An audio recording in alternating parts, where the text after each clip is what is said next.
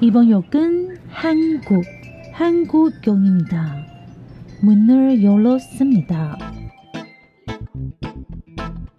欢迎收听韩国客厅在你家，我是孝珍，我是泰妍。炸鸡买了吗？啤酒带了吗？一起来聊天吧。欢迎来到韩国客厅在你家，我是孝珍，我是泰妍。哇哦，今天我们终于要讲大家都已经讨论过六千轮的 Ojino Game，就是要来参加这场游戏吗？你要参加游戏吗？鱿鱼游戏 Netflix 的跟这个韩国合作的韩剧，大家已经看了吗？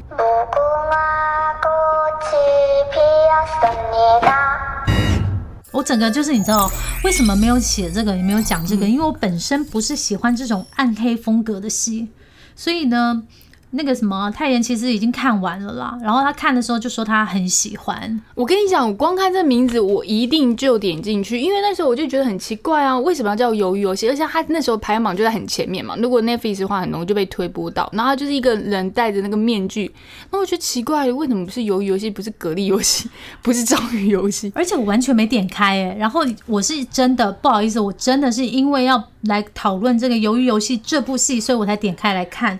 而且我点开的第一个感想是。天哪！第一集居然有五十九分，我还以为半小时而已。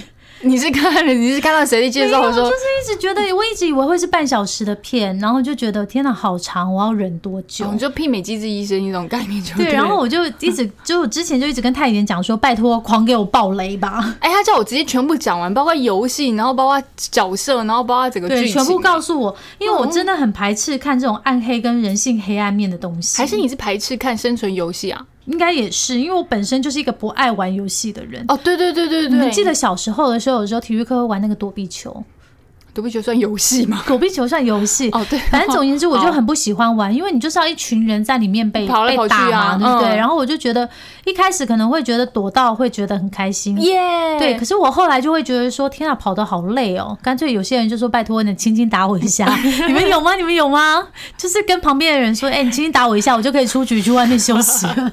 我都是活到最后的那个人，我真的很不喜欢哎，我就觉得说，对，那种也是一种生存游戏啊，对啊，对啊，就是躲避球的概念吗？哦，对，然后我就不太喜欢这种游戏，包括我的手机里面，上一集如果你们有听的话，我的手机里面没有电玩。天哪，就我不太喜欢，就是要去比赛，然后好累，然后才能得到一个，就是要有个目标性的一个。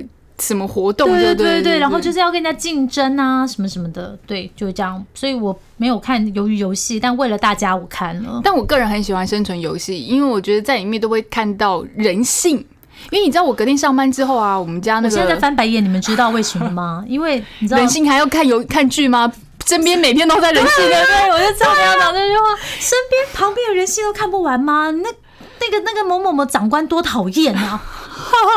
结果隔天上班啊，我家行政主管就跟我说：“哎，你有看《鱿鱼游戏》吗？因为他是不哈韩，然后也不太看韩剧的人。”我说：“有。”他说：“我说，哎，你怎么会看？”他说：“哦，我觉得就是人性。”你看，就讲说这个真的是因为 Netflix 赌赌对了。我们晚一点再跟大家来分析。我觉得 Netflix 真的非常的厉害。没错，因为如果不是因为他投资就是韩国的影视业的话，由于游戏根本不会被拍出来。因为这本剧本呢，在二零零九还是二零零八就写出来，但是没有人要拍，因为搞不懂黄导演要拍什么。这个是美国人会喜欢的东西，就是美国老板会喜欢的剧本哦。因为美国也是 game 的，对对对，game 的那个。因为今天一点开看的时候，然后我就觉得说，哇塞，这完全不是韩剧会有的。风格对对对，因为你看哦，它其实呃有一些韩剧比较有一些比较跳的东西，像我们之前很爱看那个《千里马超市》，有没有？《千里马超市》也是跟韩传统韩剧拍摄的方式不太一样，对。可是它的收视率就没有那么好哦，因为我们没有打对打到对的市场。对，而且它没有那个 Netflix，就是在后面就是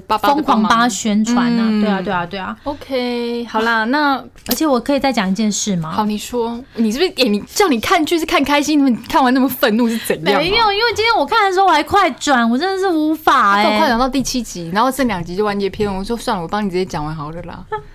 好了，我还是可以跟你们分享一些就是我知道的事情。嗯，好，那所以你这不是你不讲了是不是？你说你快转，你想讲你快转的这件事情是不是？没有没有，好了，先告诉我们就是他在演什么。好，那我们来讲一下，不免俗介绍一下剧情啊。虽然很多人应该自己都看完，或者也听别人讲，他讲到他讲的就是一群遇到危机或是困境，急着需要用钱的人，收到一个神秘的邀请，要来玩一场游戏。然后玩家一共有四百五十六个人，来自各行各业，像从社会的那种高阶人士、医生啊，或者大企业的一些主管，那当然也会有社会底层，像是黑社会啦、啃老族，甚至连脱北者都有。那通他们被关到一个地方挑战各种游戏，特别是他们玩的游戏啊，不是就是什么枪啊或者什么之类，他们玩的是很传统的韩国游戏，传统游戏像一二三木头人。那等一下我们会聊到，赢的人你就可以抱走高达四百五十六亿韩元的奖金，相当于台币十亿七千一百万元。但是如果你输的话，你就得死。总结一句话就是你死我活的游戏。嗯，而且我一开始看这个戏的时候，我就觉得说，真的只有在现实生活里面生不如死的人，他才会选择，嗯，我要去参加这个游戏，因为你等于连你的性命都不是你自己做选择最重要的事情了的时候，你才有办法豁出去。虽然这些参加游戏的人一开始并不知道说，原来他是真的要付出生命的游戏，嗯，就只是觉得我好像只是闯关，然后闯关赢了，我就可以抱走奖金，解决我现在在现实生活中遇到最难的问题。嗯。啊，好吧，听完剧情之后呢，来聊一下这一部剧的导演哦，非常想跟大家介绍一下这个黄东赫导演。我其实后来发现他导的戏都蛮厉害的，然后因为我自己非常喜欢的一部戏就是他导的，叫做《奇怪的他》，苏珊·汉肯尼尔就是他拍的，你知道吗？我后来去查了以后才知道，哇塞，他就是由那个罗文熙奶奶跟沈恩静一起拍的哦。这部戏真的非常好看，我推荐大家，因为他的原声带也非常非常的好听，好多年前的戏了。其实这个黄东赫不是因为鱿鱼游戏才这么红，那个时候他拍这个奇怪的他的时候就已经大红爆红过一轮，然后后来他又跟这个孔刘一起拍《熔炉》嘛，《熔炉》虽然说在票房上面也不是说非常的好。但是呢，他就是后来一掀起的那个整个社会的效应跟那个就是你知道评价，他的点不是在那个票房，是在评价上。然后后来就是还为了这个孔刘拍的这个戏以后，成立了一个新的法案嘛。对，那个时候是讨论的话题，让大家去看到一些真正应该要被看到的事情。那为什么特别想要介绍黄东赫？除了他拍了我喜欢的戏以外呢？另外一点呢，这个黄东赫导演本人很威哦，你们知道为什么吗？因为他就是真实的。Angela 一九八八，他就是回答把一九八八里面的人哦。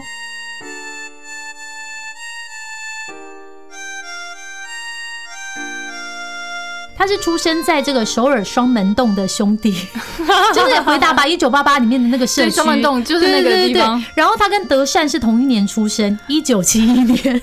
哎，我真的去做功课。然后后来呢，你知道吗？这个双门洞的这个东赫啊，哎，好，好像真的就是里面的一个人的感觉。对，小区欧巴。这个东赫啊，他就考上首尔大学了耶。他是首尔大学毕业的，所以他会在双门洞外面挂红布条，贺黄东赫或贺我们家阿赫考上首。首尔大学，但是他考上是传播系。就是你知道，大家去考上那个首尔大学以后，就就以后出来做什么做什么？没有，我们东赫之后是要做导演的，好不好？双门洞的东赫 要拍大片的，对。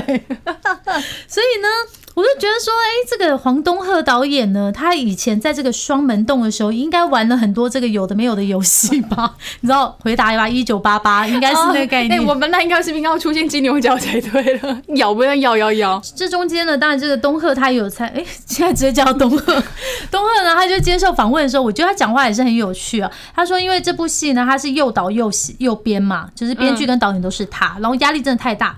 编剧的压力真的非常大，因为你要想故事。他说他就是在这段期间，他就是写掉六颗牙，就是超多人都问他，因为包括这个李正宰都有说，就是主演啊都有说，哎呀，其实我们在拍戏的空档的时候就觉得说这个拍戏的感觉很好，所以大家都去追问导演说，哎呦，我们会不会有第二季啊？然后导演就说，你没看到我吗？我现在都已经。六颗牙没了。再拍第二季的话，我难道要植牙吗？还是全部都换假牙？那我可以推荐医生给他哎、谁要不要去工程找一下那个申敏儿饰演的那个尹慧珍医生？对，然后李正宰之前呢，他就有说，为什么大家就问他说，为什么你会挑到这一部剧？我才不相信李正宰说什么，哎，我一看到剧本我就有感觉，觉得他会大红，他一定有看到上面有写 Netflix 投资。李正宰，你跟我说老实话，你现在是扣号给他吗？你确定他会接电话吗？哦，这好是有这么厉害啦！因为其实你们知道为什么我会这样子怀疑正宰吗？因为因为这本剧本呢是在二零零八还是二零零九年就写了。其实很多人都说，哎、东赫的这个剧本好像在哪里似曾相识，有看过。然后东赫当然就很生气，我已经写了很多年了，可是因为没有人看得懂我的剧本，所以没有人要投资，所以他就拍了其他的戏，有没有？各位，他你知道他现在想要讲的太多，他现在已经自己在 对我现在突然想到一个东西，我要跟大家分享，这个真的是非常非常重要的事。当你怀才不遇的时候，其实你可以思考一下，其实不是你真的没有才能，而是你没有在对的市场里面。就像我们每次讲完的隔天就有很红的人讲，然后他就红了，然后我们就没就先知啦。对对对。哎，是这是一样的概念。好了，总而言之呢，就是像好了，就像我好了，我用我自己来举例好了。以前我的这个你们还记得吧？在那个酷胖那一集出现过的我的韩国 CEO 的朋友，他就常常讲我在择偶市场上是错误的，因为我本人就是不是台湾男生的菜，嗯因为太爱顶嘴了。台湾男生是怎样不爱顶嘴女生是不是？小鸟依人啊，然后呢，他，就说我的市场呢，在应该要在一些听不懂中文的市场，因为你知道讲外语的时候，你就是会讲的比较慢嘛。哦还真的真的所以说。从这个东赫的这个事情就可以看到，他的这个鱿鱼游戏的剧本不是不好，而是还没有遇到这个诸葛亮。哎，是诸葛亮还是千里马？等一下，是博了。哦，我们最近真的很累。对，就是他还没有遇到伯乐，因为如果你把它放在传统的这个韩国拍片的市场里面的话，确实大家会看到鱿鱼游戏的时候会有一种哎、在想，对不对？因为像我嘛，我就是一个看传统韩剧的人，啊我我就有点看不太下去。哦，那我就懂为什么我们俩还有一点差别，就是差在这个。对你美，哦你现在在说你比较美控是不是？哦，我就是欧美风，嗨嗨。对对对，可是这个这种片呢，确实就是可能是欧美观众或者是其他大众会觉得哦很新奇哦酷，而且它那些配色都粉红色、绿色嘛，是不是？哎对对对对对对。欧美都走高色调的路线，所以大家不要觉得自己是没有才能，可能只是现阶段的你在还没有伯乐的市场而已。哎、我刚刚讲对吧？天哪，讲个东赫都可以让大家好励志哦！只有你励志吧。你没有被励志到吗？你可能也有一些你的市场啊，我想要赶快出去遇到伯乐，不想要等到掉六颗牙齿才遇到伯乐。没没有，他已经遇到伯乐了。哦他为了伯乐，就是舍命相陪。然后就是你知道哦，我掉了六颗牙齿也要继续写欸、这伯乐太大啦，当然要赔一下。如果有一天 Netflix 找我们叶配了，哇！你要不要？你要不要说你掉整牙我不？用，我不用，我不用，我不用，我不用。Netflix 我只要可以就是做韩星特派采访人就好了。哦，你是坐在李正仔旁边，然后听他掉假牙的故事，不是啊，是坐在李东，是坐在东赫的旁边听他掉假牙的故事。对，听完双门洞和东赫的故事之后呢，然后我们来听听看的哦。听完东门，我在干嘛？东门嘞，东门站到了。看一下这部戏里面有哪一些角色。OK，那讲角色之前，我觉得要讲的是是谁来演的。我们先介绍一下里面演员。其实我觉得演员其实蛮多人。很多人都说，哎、有点熟又不太熟，包括其实像李正宰，如果很早期没有接触到韩剧的，现在才开始看到他的话，最近几年他好像没有太多的作品，可能就会很陌生。那不过呢，现在这些演员可都是在那个韩国搜寻榜上面红到翻掉喽，所以我们一定要来了解一下。被誉为是第一个，被誉为是史上最年轻的影帝李正宰。就是《与神同行》里面的阎罗王了。肖珍说他是第一个可能把这个配角演成像主角的，不是，他是特别客串，然后居然演成就是主角。你知道最后那个宣传发布会要有他哎、哎、我们去那时候参加的时候，不是还有他的小卡吗？现在还插在我们桌上。对对对对对对对、拜托，那根本就主演的等级的好不好？那这个应该是大家会第一个想起李正宰浮出的印象。可是年轻的时候，你知道吗？李正宰可是被评价为最适合演出浪漫爱情的小生呢。同样，他好像也是被誉为是。最会挑剧本的男人。所以刚刚孝珍说不懂为什么他看到这个剧本，觉得应该是适合，因为上面写 Netflix 啊，OK，可是我自己啊，我自己对他最难忘的应该是跟全智贤的那一出触触到的恋恋人人，我也超爱。我因为那部戏，我真的，我跟你讲，我这一辈子，我就是想要住海边对对济州岛念念不忘，念念不忘。所以你才要想要看我们的蓝调啊，因为它就是济州岛那边。那我们刚刚介绍完李正宰呢，我们就来介绍一下他在里面饰演的角色，就是男主角陈其勋。那其实陈其勋说白了就是一个离婚男家啃老族，过得一天算一天的社会底层的一份子，我觉得是这样。但是这样子算了，其实好像看起来好吧也没什么。但最糟糕的是他喜欢赌博，所以他欠了高利贷一亿六千万元。那然后他平常是怎么样呢？去赚钱就是靠那个代驾的工作。那你知道代驾工作是一天有一天可能每一天你没接案子你就不会有工作了嘛？那他根本就还不完这一亿六千万的贷款啊！然后他妈妈还因为他去做一些像类似资源回收的一些工作来贴补家用。可是呢，有一天他就被那个高利贷的债主看到了，就叫他说，如果你一个月内还不出来，你就要被抓去卖器官。就是大家都知道嘛，就是用命啊，或者是用器官去抵债这样子。所以钱对他来说很重要嘛。所以他某一天就遇到了某个人非常帅的孔刘，然后收到了一张神秘的名片，然后就开始参加了鱿鱼游戏。然后呢，因为他是男主角，所以我觉得特别给他的一个那个号码也很特别，是最后一号四五六。然后这个数字我看了蛮多人的分析，觉得还蛮有趣的是，你们还记得吗？他在买马的时候中奖的金额就是四五六。然后甚至是由于游戏的总奖金金额，因为一个人一亿嘛，然后一四百五十六个人就四百五十六亿。然后还有人说四五六在一到九的数字排行就是中间四五六，代表男主角在善与恶之间徘徊。诶，你不觉得这分析写的不错吗？然后那每一次面临选择的时候，就可以发现他有乐观的一面，但是他又不想伤害人，所以可能就是刚好卡在那个数字它代表的一个意思。可是我必须得说，全韩国民众，包括我本人在内，没有办法接受的原因是。一开始的前二十分钟真的是看不太下去，没有办法想象李正宰居然把自己弄成这个样子。拜托，他是李正宰哎，最有贵气的李正宰哎，穿着那个 CD 迪奥的西装在那边受访的李正宰，然后梳个油头哎，他居然在里面就是完全牺牲自己的形象。然后你你没有注意吗？老了以后那个是下巴的那个肉都会掉下来，他真的就让他这样掉下来，没有去做音波还是什么拉提耶？不修边幅，对，然后整个头发、啊、也是啊，乱七八糟化妆。师弄的啦。还有就是特写的时候啊，那个一定不是化妆师，他特写的时候眼袋很大哎、然后就是皱纹还蛮深的，不是真的那个眼袋我不知道怎么讲，反正就是他整个下眼睛下面那个他也没有特别去遮，你就是可以很明显的感受到。那个不是李正宰，那个真的就是只是一个社区出来，就是穿千拖出来买东西的大叔。所以每个大叔都是潜力股，可能可以成为李对对正宰。对对对，我最近就是看了一篇报道，然后他就说，其实这个东赫对双门洞的这个东东赫赫导演一开始的一个想法，他邀请李正宰来这个演这部戏的时候，他就这一个想法，我要毁了李正宰。为什么他捧红了孔刘，然后捧红了谁？但他是想要毁掉李正宰。等于说，因为其实李正宰那个时候他也有说，因为他自己已经有点年纪，他今年好像四十九还是四十八岁嘛，然后快五十了，也是演戏演了很久，所以他就一直很苦于说好像没有什么特别的突破。老实说，是啊，他都是那种浪漫爱情小生的那种对对对，然后虽然说他上一次演的有啦，他最近几年接的戏有有一点不太一样嘛，嗯他就特别想说啊，那我就很想要演反派，或者是把自己整个形象都毁掉的那一种，给大家一些新的。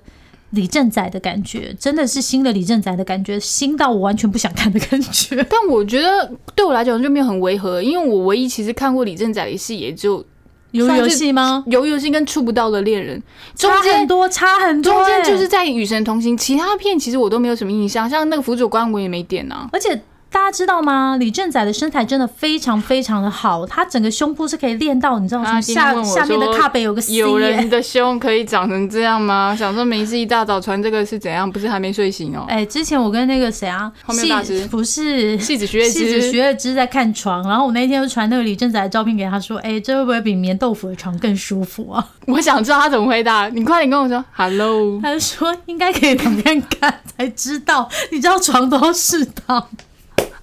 真的是很他的风格哎、对，谢谢李正宰愿意突破，我们才可以看到这么精彩的表演。因为确实，他真的是把一个穷途潦倒的一个中年男子演的非常好。因为包括像明浩看到以后都说：“天哪，他那个真的是赌徒哎、就是烂赌的人，你知道吗？我懂，对，烂赌的人就是那个样子。有点渣的那种感觉。而且这个其实可以跟那个《寄生上流》接在一起看。《寄生上流》里面那个穷的那那一户人家的那个女生，那个嗯张慧珍，她不是有说吗？要是我跟夫人一样有钱的话，我也会这么善良。嗯，对，因为其实这个陈其勋的这个人设呢，他影射的就是之前那个双荣汽车自自动裁员的那些人嘛。那他拿了一笔钱之后去开炸鸡店，然后还有小吃店，都失败都。失败。嗯，就是他的人生就是一直在往下掉，然后现在已经掉到谷底。底啦。那我本来他他也没什么好怕的，我觉得他也有我本来前二十分钟看的很烦，可是后来觉得说啊，天哪！如果是这个换成是任何一个人的话，其实应该都会很难再在想要有上进心。对对。对对对对对对。如果怎么？么做你们都没有想要让我上进啊，让我何必上进呢？反正都也这样呗。那其他的参赛人呢？那我们讲了最后一号，通常就要再讲一下第一号是谁，因为第一号代表什么？第一个报名参加游戏的人，那第一个就是被称为是僧侣专业户的吴永秀。这个吴永秀爷爷今年已经七十六岁了哟，他在两年的话就出道一甲子了。那爷爷他也曾经拿下过那个百想艺术奖的最佳男演员奖。那他里面饰演的玩家一号叫做吴一男，他同样也是最高龄的玩家。那其实他在里面人设是说他患有肿瘤活不了多久了，他是这样子跟男主角讲的。然后但是呢，这一号一定代表着重大意义，所以我就要直接爆雷了。大家也都知道嘛，他就是后来的那个设计游戏的大魔王，就是他说他的人生已经。好像没有什么有趣的，所以他做了这件事情是为了让他自己有趣。然后还有比创造游戏更有趣的事情是，我自己身历其境下去玩才更有趣。你不觉得很变态吗？可是你知道它代表了什么吗？它就代表着金字塔顶端的尖端人士。没有啊，我就想到新拉面的老板，他真的好爱吃泡面，对，但是他也没有这样，就是去，所以他就去卖泡面。当然没有欺负人家，哦对不对？是不是？那我觉得他他也没有，也不算欺负人吧，就是可是他给大家一个机会啊。可是你要拿命换这个机会。哦，他没有告诉大家你要拿命换，对啊，你要公清楚游戏规则啊！你这样讲清子，楚。哎，刚刚是公清楚吗？你要讲清楚一下那个哦游戏规则，对不对？好，那讲到吴一男，不得不提到一句话，就是“无力刚不加拿”，就是我们是刚布。哎，我不知道你有没有看到这一段，就是打弹珠的时候，这一个是现在但是这一段最红很多人都。在留。我们现在我们是刚布吗？嗯，我们是刚布吗？啊，我们是刚播，你知道，他现在因为录音新环境，椅子跟他很不熟，一直把他拖到最后面，所以他刚刚在瞧脚。啊，我要想到那个椅凳凳子就好，我不跟你说后面有准备一个凳子，你看到他了吗？太矮了，太矮了。然后 OK OK，然后其实其实呢，我想讲一下这个“冈部”这个字是词典里面其实没有的词。然后有一个说法是说它是一个那个平安道地区的方言，然后意思就是我们是同一边，然后然后是伙伴，就是玩一玩游戏的时候，我们是同一个战线的人这样子。然后他们说小的时候，大家如果是冈部的话，男生也会就是勾着小手指头、欸。那我们以前有讲过，其实韩国男生是喜欢牵手，到现在还是不懂对为什么。呀，金正恩也跟文在寅牵过手呢那，个不一样，真的啦，那个那个他们那是和平牵着手。那是 peace 的象征，好不好？OK，好，那我们讲完最后一号跟第一号，我们就来讲一下其他的演员，就是这个应该会让他气到死掉，就是在《机智牢房生活》里面打开知名度的男主角朴海秀。我只能说他在里面的演的角色，应该大家真的会想要再重新把他丢回监狱。没有没有，可是我觉得我跟另外一派是同样的感觉，就是起码他有去想办法动脑筋，要怎么去赢。但我觉得还有一件事情是什么，你知道吗？他本来前面是伪君子，他后面是变成真小人。嗯，那我觉得在现实生活中，我自己觉得啦，真小人是比伪君子好对付的，因为你已经看到他的背、那个配包我真的好讨厌伪君子哦。真的，我生活中就有很多伪君子，所以到底为什么要看鱿鱼游戏呢？我就是在鱿鱼游戏里啊。那你有奖金吗？年终奖金等。一下跟大家分享一下韩国小老板们的心情。哎，小老板哦，好的。那那个朴海秀在里面演的曹尚佑是两百一十八号，是个家境不诱惑却靠着自己的实力考上首尔大学的学霸。他就是东赫啊，因为剧里也是在双门洞嘛。然后他现在就是在那个大公司里面当那个中阶主管，然后他是妈妈是在市场卖鱼的，那是不是有种咸鱼翻身的概念？可是他因为擅自挪用客户的资金投资失败，欠下了五亿呃六欠下了六亿五千万。就我今天思考，他们就是是不是之前穷怕了，然后现在又变成这样之后，就会觉得哇，钱真的很重要。那当时我在看的时候，他编这个号码二一八的时候，我就笑了一下，因为十八不是用韩文念的话，就是混蛋或是不好听的话嘛。然后二的话，如果用韩文念的话，就是这个的意思，就变成是这个混蛋。嗯，可是虽然呢，他具体是混蛋，但我还是想跟大家说一下，李正宰说朴海秀这个人呢，虽然个头很大，但他本人很可爱哦。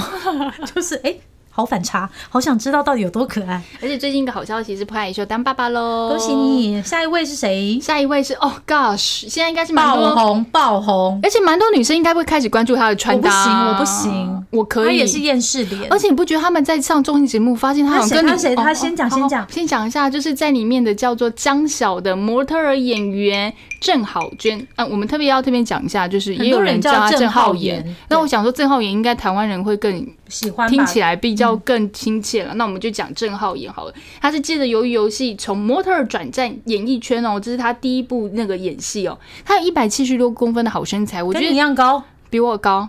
哦。好，因为我有在看他跟那个李正仔在拍综艺的时候，两个站起来拍照的时候，哇，这妹子真的高哎、然后差不多高啊。哦，然后我在就是我觉得啊，他在里面饰演的叫做六十七号的江小，你你看他的人设很特别，他是个脱北者，然后靠着当小偷过生活，然后他是为了让弟弟，然后把他还有在北韩的家人接过来再筹钱这样子的想法，然后把整个人生都赌在这场游戏。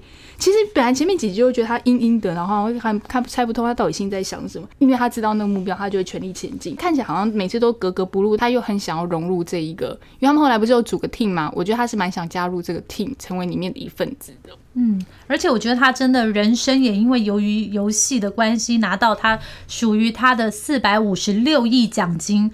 但是那个奖金呢，就是网络上的人气，因为大家知道吗？她现在是全韩国的女演员里面在 IG 上 follow 人数最多的。这么短的时间内哦，她超车李圣经，超车宋慧乔，她现在是 follow 人数最多，一千三百多万吧。在我们录音的时候，全韩国的女星哦，就是女演员对女演员，全韩国的女演员呢，她打掉了多少的前辈、哎对，因为鱿鱼游戏，所以这应该就是属于他的四百五十六亿奖金。哎、你有没有想过，鱿鱼游戏其实是可以造句？鱿鱼游戏我赚了四百五十六亿，什么东西？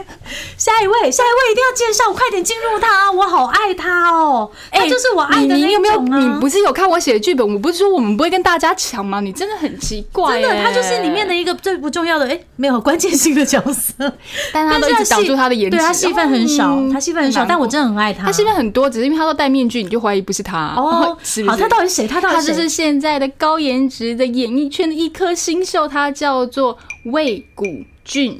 我真的好爱他，他每次出来的戏我都有看。妈呀，就是一个脸小，然后身材又很好的欧巴，好看的都要叫欧巴。他演过什么戏？就是之前那个我们有聊过的《回到十八岁》，他在里面就是演那个猛追女主角、大胆追女主角的那个棒球选手啦。哦，哎呦，你为什么这个要抢？不是他，就是我爱的那种脸，就是不是到特别帅，但是他又很怎么说，反正就是我会喜欢的啦。那他这次是演道峰警察局的警察黄俊浩，他为了就是失踪的哥哥的关系调查，然后他发现，诶，原来哥哥之前临走，也就是消失之前也有收到这张名片，所以他就是自己潜入了这场游戏中，他是唯一一个没有被受邀，然后自己混进去的人，就发现 他到底怎么混进去的啊？我这就这我最好奇的地方你。哦，你没有看到那边哦，对，，Gosh，他就是要爆雷喽，大家可以跑喽。就是会有游游戏的工作人员去接他们进那对啊，对啊，对啊。对，然后他就是有潜伏，因为他因为他后来去就是男主角去报案的时候说，哎，有人又知道游戏啊，然后在第一集他们全部人投票就是想要结束游戏出来的时候，男主角觉得天啊天啊，这个玩死人呢，然后就警察去报案说。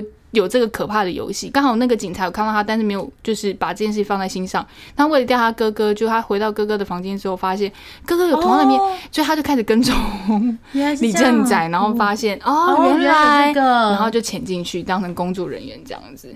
那我觉得蛮妙的是，这位这位新欧巴应该最近也是很少排，就是排行榜，因为他 IG 也是有在就是暴增增这样子。长这样大家不要觉得他其实蛮熟了脸的，可是他其实是出生在全罗南道的晚晚岛哎、我 就是我觉得他。完全重，你知道吗？他的长相就是我爱的长相，身材也是，然后连家乡也是。你想想看，他在首尔，我们在首尔就是逛街约会，然后偶尔就陪他回回老家吃一下晚岛的鲍鱼，我都已经计划好了。你好棒哦！他爸爸是从事鲍鱼养殖的、欸啊，真的吗？哦，你找到老公了？哎，不不，你换老公他。真的，他爸真的是从事鲍鱼养殖。哦，我、天哪，我我跟他是心有灵犀。但是为什么我会知道啊？为什么？哦，我说为什么我会知道他？天哪！哎、我真的好适合他哦。算了啦，我不要那个什么何正宇。是他好适合我吧？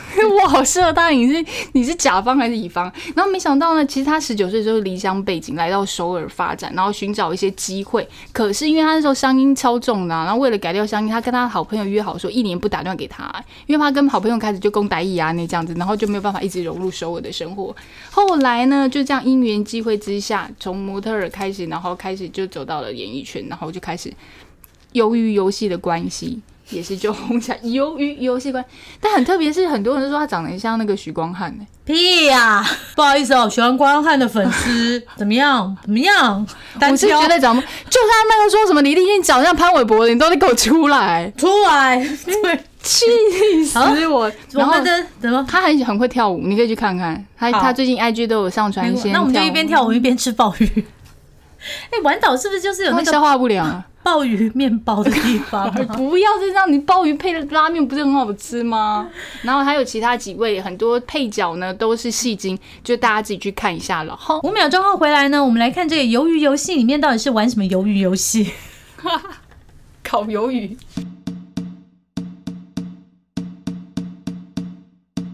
欢迎回到韩国客厅，在你家，我是孝珍。我是泰妍我，们今天讲的这就是鱿鱼游戏。我们现在就跟大家聊聊里面呢，让我们或者是演员们觉得他觉得印象最深刻的游戏。我觉得我选的应该就是很多人现在都会选的，就是戳碰糖的这个游戏吧。大家都知道吧？就是呃一个糖饼嘛，然后压一个图案，然后要把那个图案完全完整的切割出来。然后最近我看蛮多新闻说，诶，这个本来要消失在韩国街头的一个小吃游戏，在现在又突然红起来。那个有些蛮多老板都说，以前可能卖不到多少，然后现在都忙到很晚才能回家，因为每个人都想要来挑战。还有客人跟他们说，你可以弄复杂一点的图案吗？他们说我要开模哎、干嘛这样？那我觉得很妙的是，刚刚肖珍在录音前跟我讲说，其实现在每个人最想当的是当那块碰糖，对不对？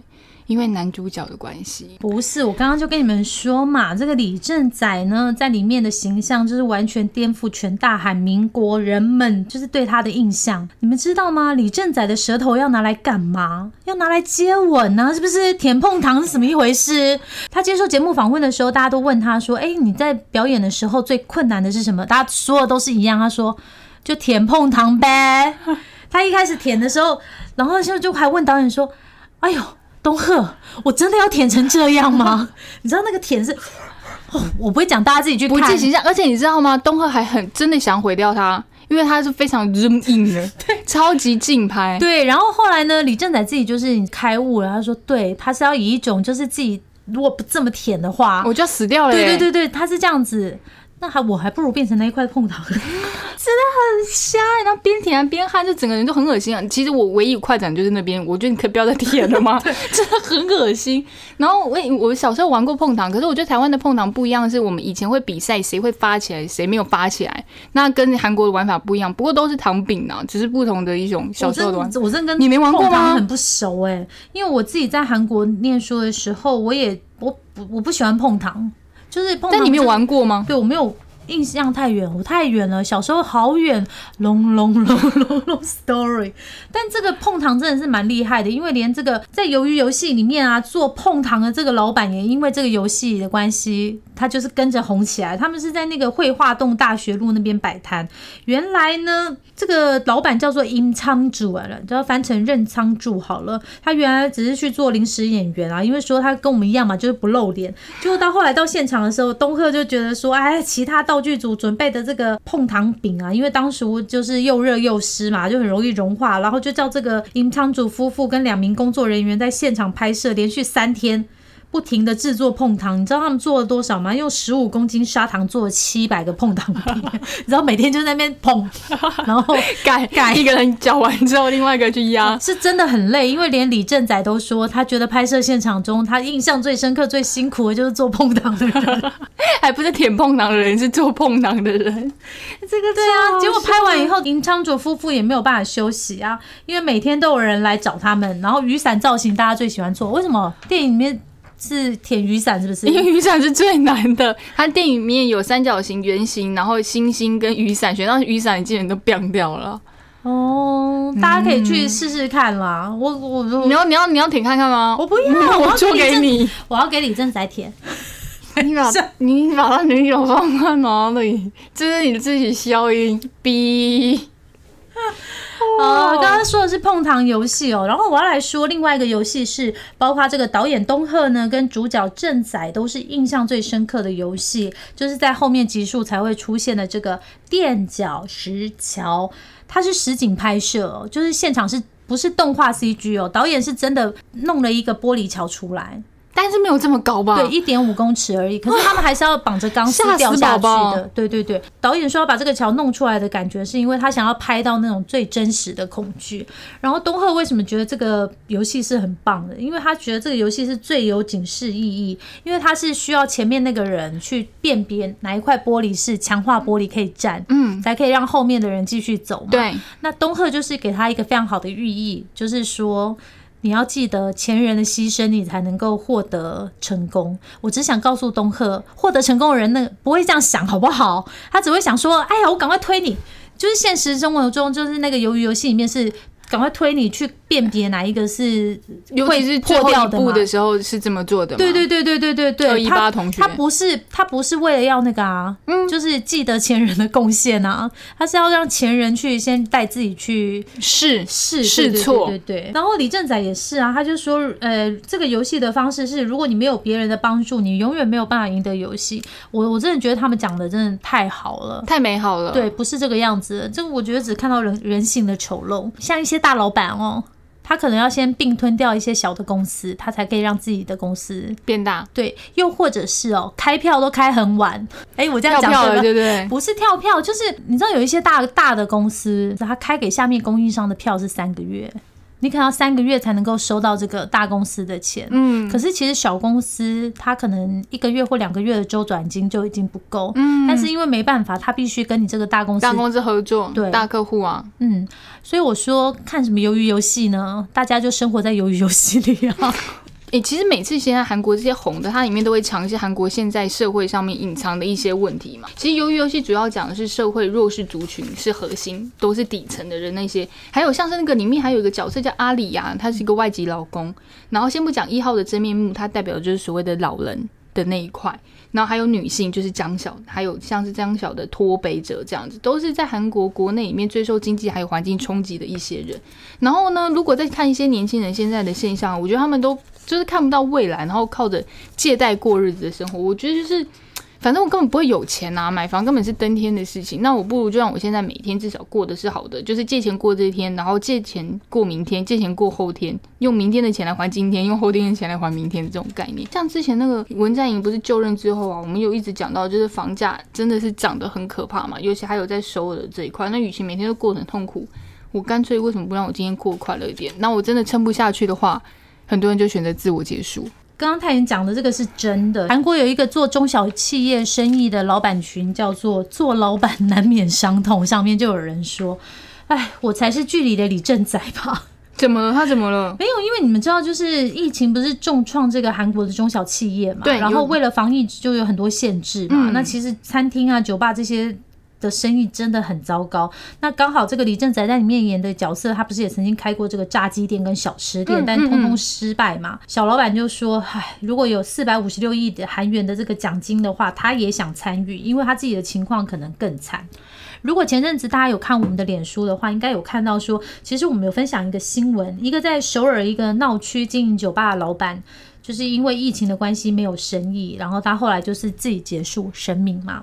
其实这个五十多岁的老板呢，他是从一九九九年就已经开始在首尔经营酒吧，然后他后来又开了餐厅啦、日式酒吧，一共有四个店面哦。在疫情前的话，他还有这个分股权给员工。他在餐厅就是这种行业里面实行很罕见的每周只要工作五天，这个很难吧？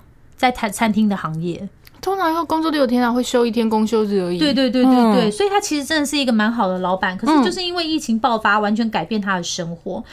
营业额先是下降到一半，后来就降到三分之一，然后到最后变成一天不到十万韩元呢，这等于只有两千多块几块几千块。对啊，对对对对对，最后只保留了一个只有一百多个座位的店面，可是他还是没有办法缴出那个一个月要一千万的这个韩元的租金，还有给员工的工资。嗯然后后来他就把自己住的那个套房退房，然后把那个押金拿出来之后给员工发薪水，然后自己就。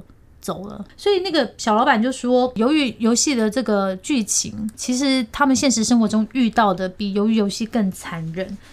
对啊，然后有一段不是李正宰去酒吧跟大家借钱嘛，然后有老板就说：“天哪，跟他的朋友跟他借钱的样子是一一模一一样，嗯，所以才会说，到底是游戏比较可怕，还是现实比较残酷呢？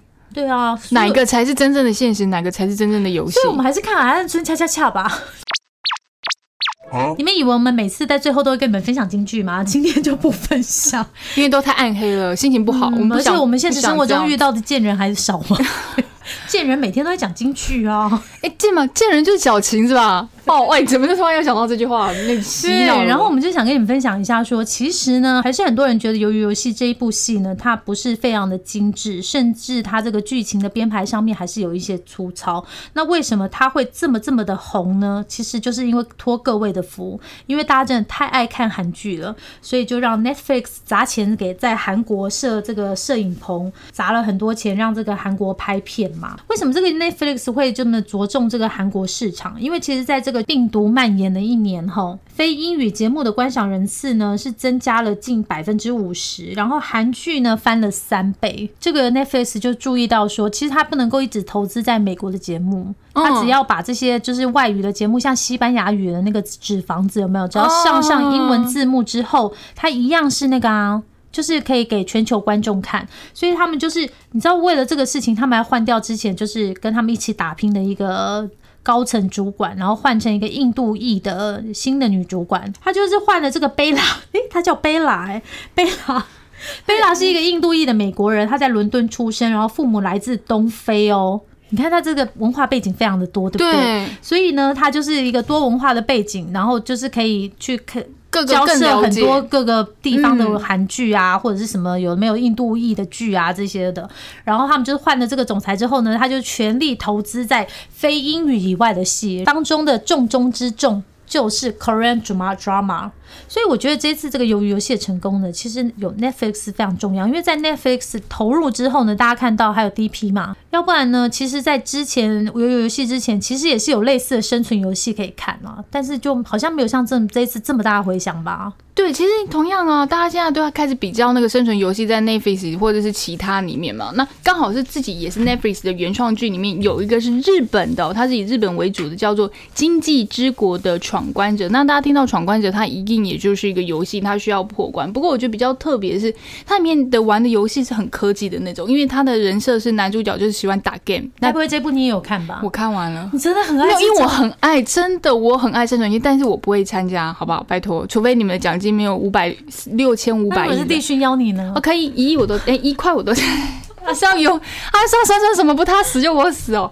好，那其实现在大家很常拿来比较，就是《经济之国》，但是它里面的玩法跟就是这种传统的不太一样，但同样也是在描述人性。可是我觉得两部戏最大的差别是，《经济》它在真的更琢磨在人性，琢磨到我已经觉得它有点拖，我还是比较喜欢它玩真正玩游戏的时候告诉我人性，而不是玩完游戏再告诉我他透过这场游戏获得到什么人性，或是获得到什么想法。但同样，它也会有跟鱿鱼一样，应该会有第二季嘛，它也会有第二季，所以我觉得喜欢生存游戏的朋友可以去看看，然后看看你会不会再获得新的一些想法，好不好？我决定我今天回去还是看《海岸村恰恰恰》好，我需要一些甜美的感觉。没有，我们要先看李和尼啊，他好像已经有新集数上了耶。我已经看完了，就是、啊、靠，夸张啊！好喽，那我们就去烤鱿鱼。烤烤鱿鱼配烧酒，再加点辛拉面，还有什么？用苦胖，我们用苦胖定好了。好，可以，可以，可以，可以。好喽，安妞，拜拜，拜拜。